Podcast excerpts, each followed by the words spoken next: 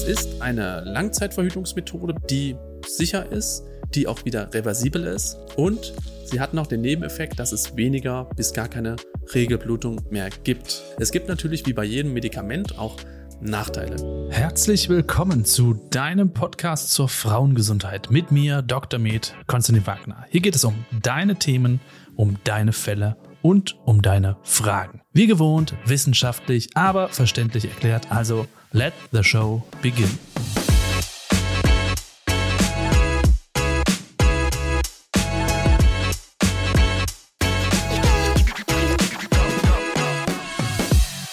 Willkommen in einer neuen Folge. Heute geht es um die Hormonspirale.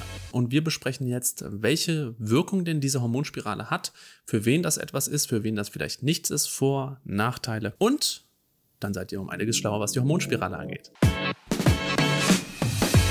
Jetzt geht es darum, was die Hormonspirale eigentlich ist. Ein kleines T-förmiges Kunststoff, etwas, was in die Gebärmutterhöhle eingelegt wird. Dort entfaltet es die Wirkung, indem es an diesem Schaft, wo ich gerade angefasst habe, Hormone freigibt. Das ist also quasi ein Hormondepot. Es gibt eine Variante, die ein bisschen kleiner ist, die drei Jahre lang diese Hormone abgibt. Es gibt eine Variante, die auch ein bisschen größer ist, die das Ganze fünf Jahre kann. Ist also eine Langzeitverhütungsmethode.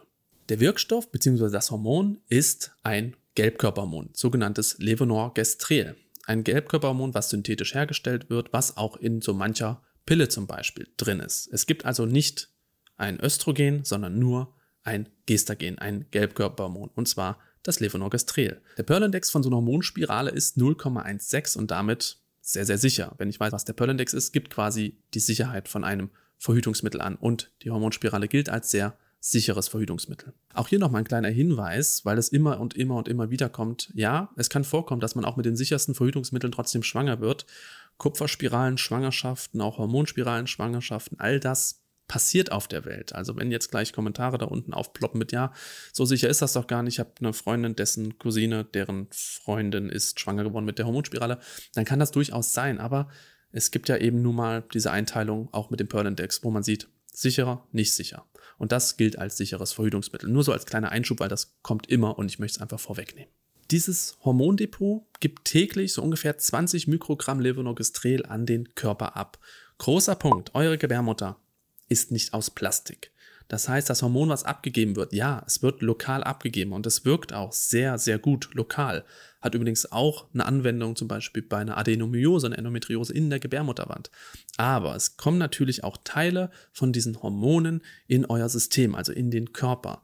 Alle, die behaupten, es wirkt jetzt nur lokal, was übrigens auch ein Mythos ist, der sich irgendwie total lange hält, das ist falsch. Natürlich wirkt es primär lokal, aber es wird eben auch ein Teil von diesen Hormonen freigesetzt in den Körper, damit wir das auch direkt geklärt haben. Und als Fremdkörper in der Gebärmutterhöhle, ähnlich wie zum Beispiel bei der Kupferspirale auch, stört es natürlich eine Einnistung von einer befruchteten Eizelle. Aber bei der Kupferspirale kommt natürlich noch dazu, dass wir diese Kupferionen haben und bei den Hormonen hat dieses Hormon noch eine erwünschte Nebenwirkung, denn es verdickt den Schleimfropf im Gebärmutterhals. Der wird also zähflüssiger. Spermien können weniger gut durchdringen und kommen vielleicht gar nicht an Ort des Geschehens, nämlich zu den Eileitern.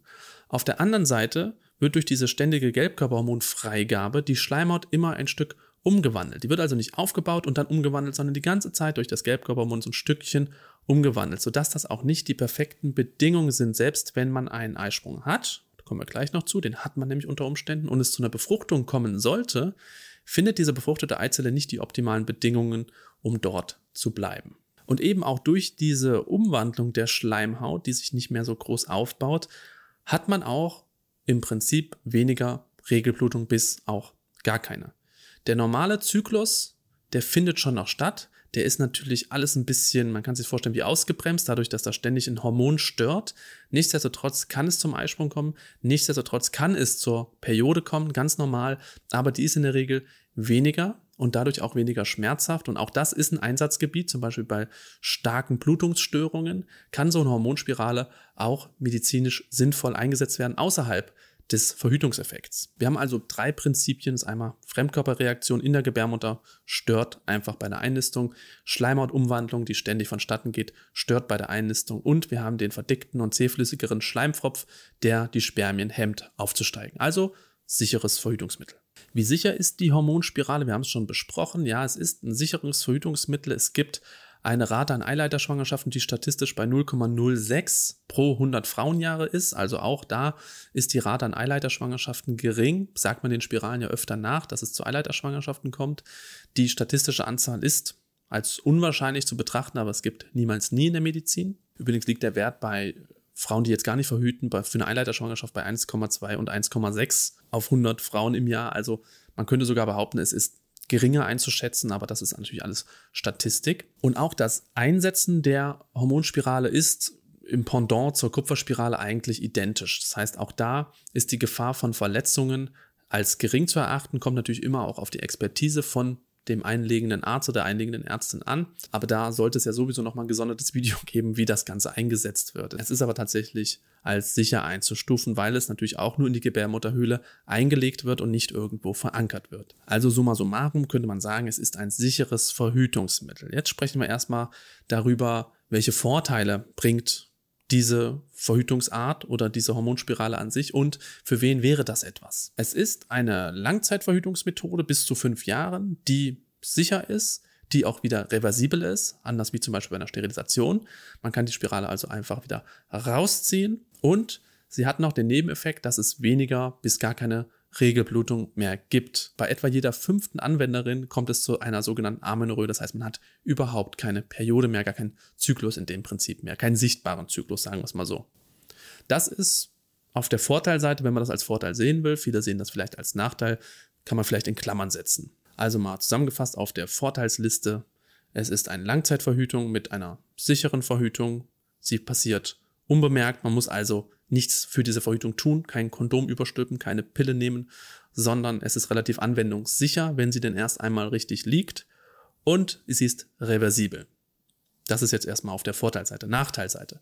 Es gibt natürlich wie bei jedem Medikament und nichts anderes ist quasi eine Hormonspirale auch Nachteile. Klar, es muss von einem Arzt oder einer Ärztin eingelegt werden. Man kann das nicht selbst entscheiden. Wenn sie einmal liegt, liegt sie. Deswegen muss man vor allem darauf achten, was sind vielleicht mögliche Nebenwirkungen. Da gibt es vielleicht einen kleinen Trick, sage ich gleich nochmal was dazu. Vor allen Dingen in den ersten Monaten kann es zu Zyklusunregelmäßigkeiten kommen. Vor allen Dingen Schmierblutungen sind so in den ersten drei bis vier Monaten ein Klassiker. Dadurch, dass die Schleimhaut jetzt verändert, immer umgewandelt wird, kann es immer mal wieder zu lästigen Schmierblutungen kommen. Es kann natürlich einen Druck machen, so ein Fremdkörper in der Gebärmutterhöhle, je nachdem wie groß auch so eine Gebärmutter ist, kann das ziehen und drücken. Manche bemerken das nie und haben eine Hormonspirale nach der anderen. Die anderen versuchen eine und haben dann ein Druckgefühl und Schmerzen und können damit nicht leben. Das ist ganz individuell, kommt auch ein bisschen darauf an, wie groß die Gebärmutter an sich ist. Und auf jeden Fall auf der Nachteilseite muss man natürlich auch sagen, jedes Medikament hat Nebenwirkungen und Levonorgestrel, also als Gestagen, als Gelbkörperhormon, hat natürlich auch Nebenwirkungen oder unerwünschte Wirkungen. Akne ist eins davon. Die Schmierblutung haben wir gerade schon angesprochen, aber auch depressive Verstimmungen ist ein großer Punkt. Darf man nie vergessen. Auch dieses Hormon kann quasi auch, wenn es lokal abgegeben wird, trotzdem in den Blutkreislauf kommen und depressive Verstimmungen verursachen. Und bisschen seltener, aber auch auf dieser Liste zu sehen ist das steigende Körpergewicht. Dafür ist Levonorgestrel bekannt, dass man ein bisschen an Gewicht zulegen kann. Und die Amenorrhoe, also das Ausbleiben der Regelblutung, das müssen wir irgendwo dazwischen packen, weil für die einen ist das ein Vorteil, für die andere ist das eher ein Nachteil. Also, summa summarum, ist es eine Verhütungsmethode, die hormonell ist, die Vor- und Nachteile hat, die aufgeklärt und besprochen werden müssen und je nach Individuum, was dann dort sitzt, auch beschlossen werden muss, ist das was für diese Anwenderin oder ist das eben nichts? Und da muss ganz offen drüber gesprochen werden. Leute mit Neigung zu depressiven Episoden, auch unter einer Pille zum Beispiel vorher, der würde ich niemals eine Hormonspirale legen, weil es dann auch wieder zu depressiven Verstimmungen kommen kann. Eine Frau, die vermehrt Akne hat oder schon etwas übergewichtig ist, da müsste man auch sagen, hm, das könnte noch mehr dazu führen, dass mehr Akne kommt oder mehr Übergewicht kommt. Auf der anderen Seite eine Frau, die starke, schmerzhafte Blutung hat oder zum Beispiel eine bekannte Adenomiose, die das quasi als Langzeitverhütung nutzen will und gleichzeitig davon profitieren würde, dass die Regelblutung weniger wird und vielleicht die Endometriose-Symptome weniger werden. Für die wäre das wieder was. Also es ist ganz individuell, auch Vorerkrankungen, Medikation etc. spielen da eine große Rolle beim Gespräch bei deiner Ärztin oder beim Arzt. Das darf man nie vergessen. Es ist eine ganz individuelle Entscheidung. Jede Verhütungsentscheidung ist ganz, ganz individuell. Jetzt nochmal zu dem kleinen äh, Tipp, den ich auch oft anwende, wenn es darum geht, möchte ich jetzt die Hormonspirale? Ja, nein. Kommt es darauf an, was habe ich vorher schon als Frau zu mir genommen. Wenn ich noch nie Levonorgestrel in meinem Körper hatte, dann bietet es sich an, das vorher zu testen. Man kann das zum Beispiel mit einer sogenannten Minipille, also einer gestagen betonten Pille, wo es auch Pillen gibt, die nur Levonorgestrel enthalten, antesten. Also einfach mal drei, vier, fünf Monate eine Pille nehmen, um zu schauen, wenn ich die orale Levonorgestrel-Dosis habe, die ja auch massiv hoch ist, habe ich Nebenwirkungen ja oder nein? Habe ich keine Nebenwirkung, dann kann man über die Hormonspirale sprechen und geht davon aus, dass man wahrscheinlich auch keine hormonellen Nebenwirkungen diesbezüglich hat.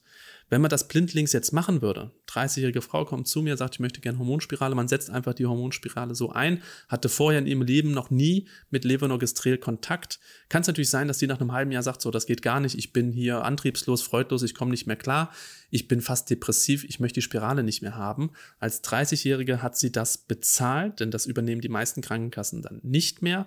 Also hat sie sehr, sehr, sehr viel Geld in den Sand gesetzt, weil man die Spirale dann vorzeitig ziehen muss. Deswegen empfiehlt es sich auch vorher zu gucken, was hatte ich schon und kann ich das vielleicht vorher testen, ob das was für mich ist.